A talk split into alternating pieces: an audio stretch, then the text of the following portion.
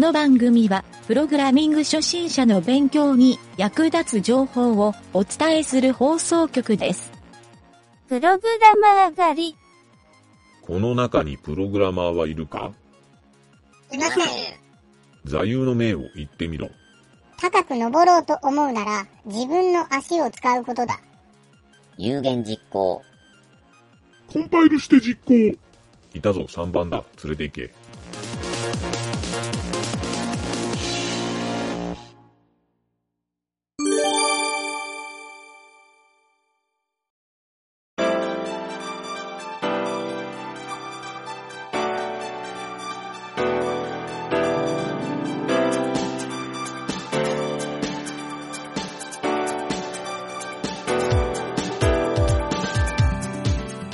はい、どうも、なんちゃってエンジニアのゆげたです。えー、プログラミングカフェ、今回は第7回目になりますね。はい、画像フォーマットの話で、えー、特にですね、SVG についての話を進めているんですが、今回はですね、SVG のファイル、まあ、これテキストファイルっていう風に説明しているんですけど、この中身をですね、いろいろ加工する方法について紹介したいなと思います。はい。まあこれ僕がですね、実はダウンロードサイトからその SVG をダウンロードしてきたときに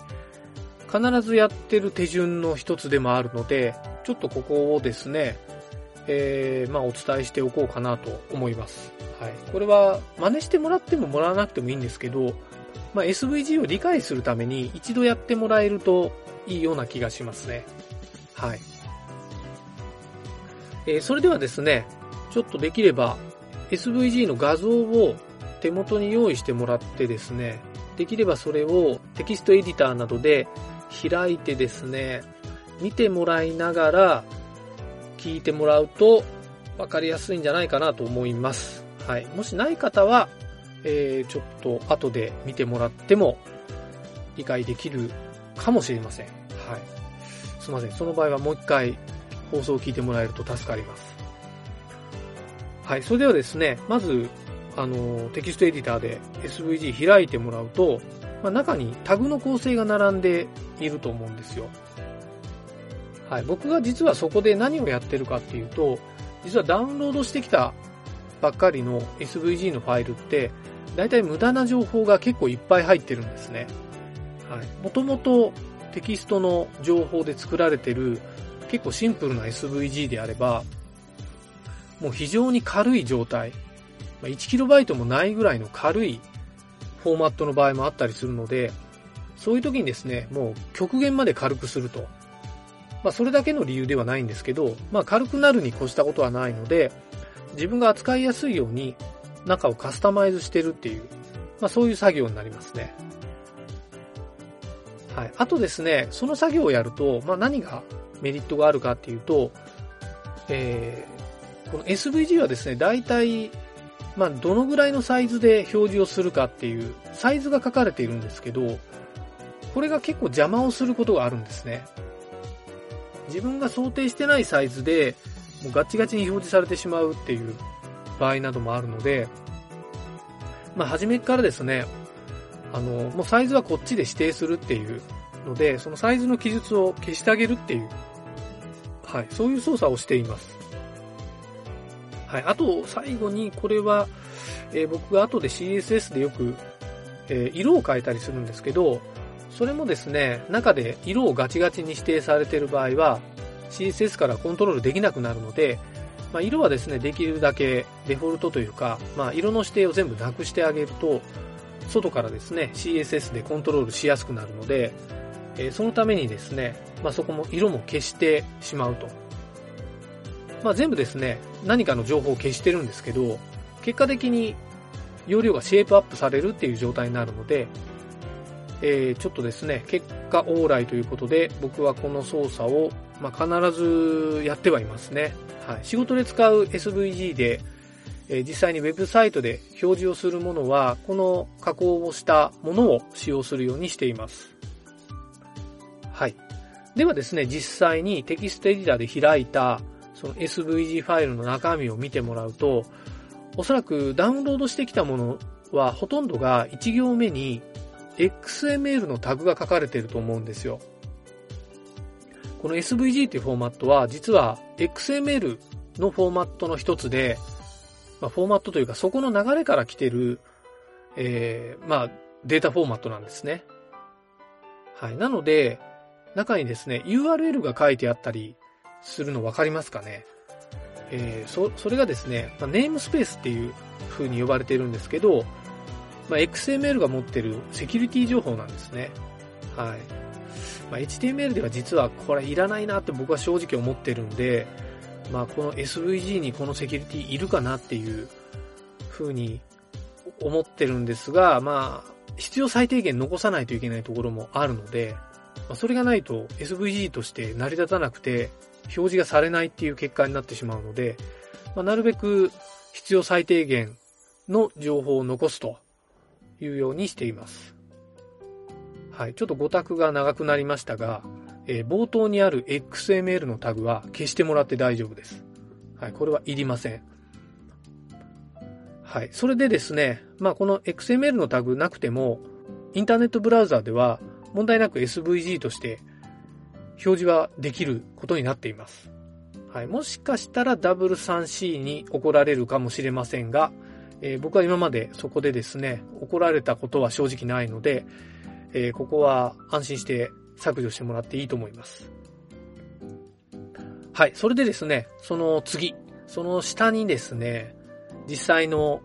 SVG タグというのが書かれていると思います。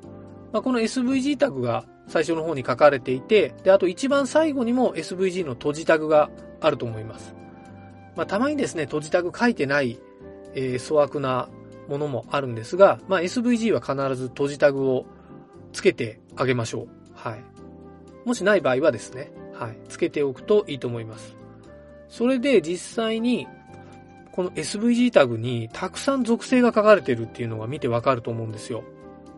まあ、サイズ、その Wiz と Hi と、えー、他にもですね、まあ、ネームスペース、XMLNS っていう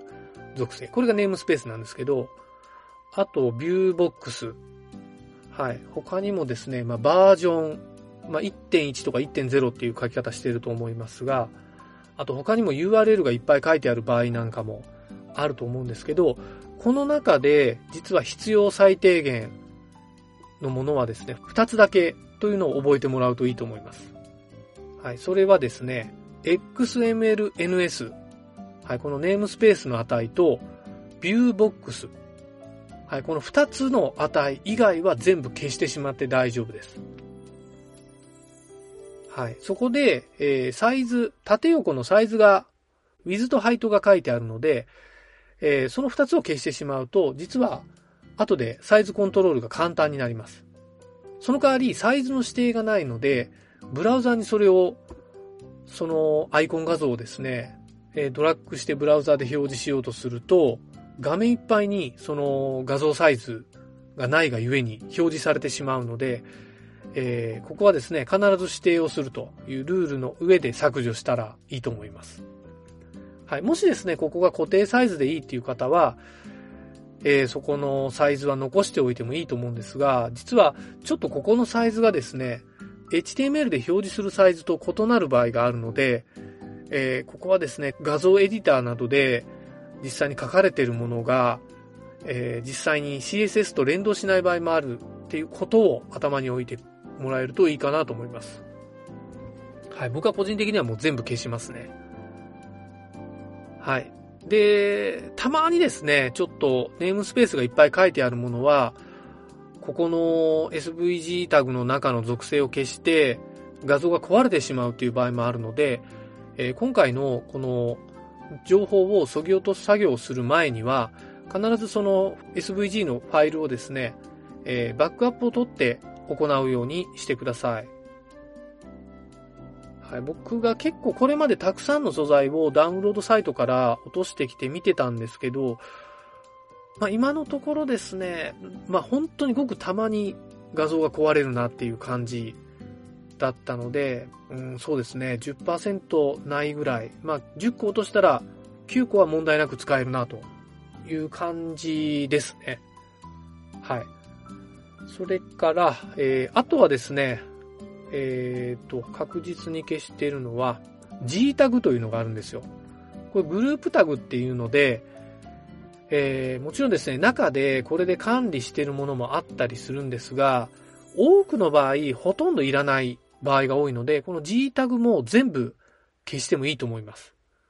はい、この G タグはですね、開始タグと終了タグがあるので、その2つセットで消すようにしてください。もし、ちょっとどっちかが残ってしまうような場合はですね、えー階層が崩れて SVG のフォーマットが崩れる場合があるので、えーそこもですね、注意しながら行ってみてください。はい。あとですね、最後に、えーいろいろですね、中に書かれてるいろんなタグですね。まあ、あの画像を書いてるタグなんですけど、ここの中にフィルっていう属性がある場合ですね。はい。このフィルはですね、色を表してるんですけど、まあ、塗りつぶしの色ですね。これも、えーフィルの属性は全部消しといた方がいいと思います。でもちろん、ちょっとカラーバリエーションがあるようなアイコンの場合は、えーこのフィルを消してしまうと、一色単の色になってしまうので、えーちょっとその場合都合が悪いなという場合は残しておいてもいいんですが、後で CSS でコントロールしたい場合は消しておいた方がいいです。はい。という感じでですね、この SVG フォーマットを手軽に使うための基礎知識として、えーまあ、中のですね、データを加工する方法っていうのを、まあ、今回はシェイプアップだけだったんですけど、話してみましたが、まあ、実際中を見てみてもらうと、どういう構成になってるのかなっていうのは分かりやすかったんじゃないかなと思うんですよ。はい。で、実際今回説明してないのは、画像を描画するところのタグだけなので、それはですね、リファレンスサイトとかを見ると結構簡単に覚えられるんですね。はい。なので、この SVG っていうフォーマット、非常に、えー使いやすいフォーマットだなと、そんな気がしてこないでしょうか。まあ多分、そんなに早く、そんな気はしないとは思うんですが、えーまあ、そこも踏まえてですね、また次回も引き続き SVG の話を進めていきたいなと思います。きっとですね、この SVG の話を聞き終わった後は、ピングとか GIF 画像よりも SVG の画像を使った方がいいなと思うようになるんじゃないかなと、個人的には思っています。はい、それでは今回はここまでになります。また次回よろしくお願いします。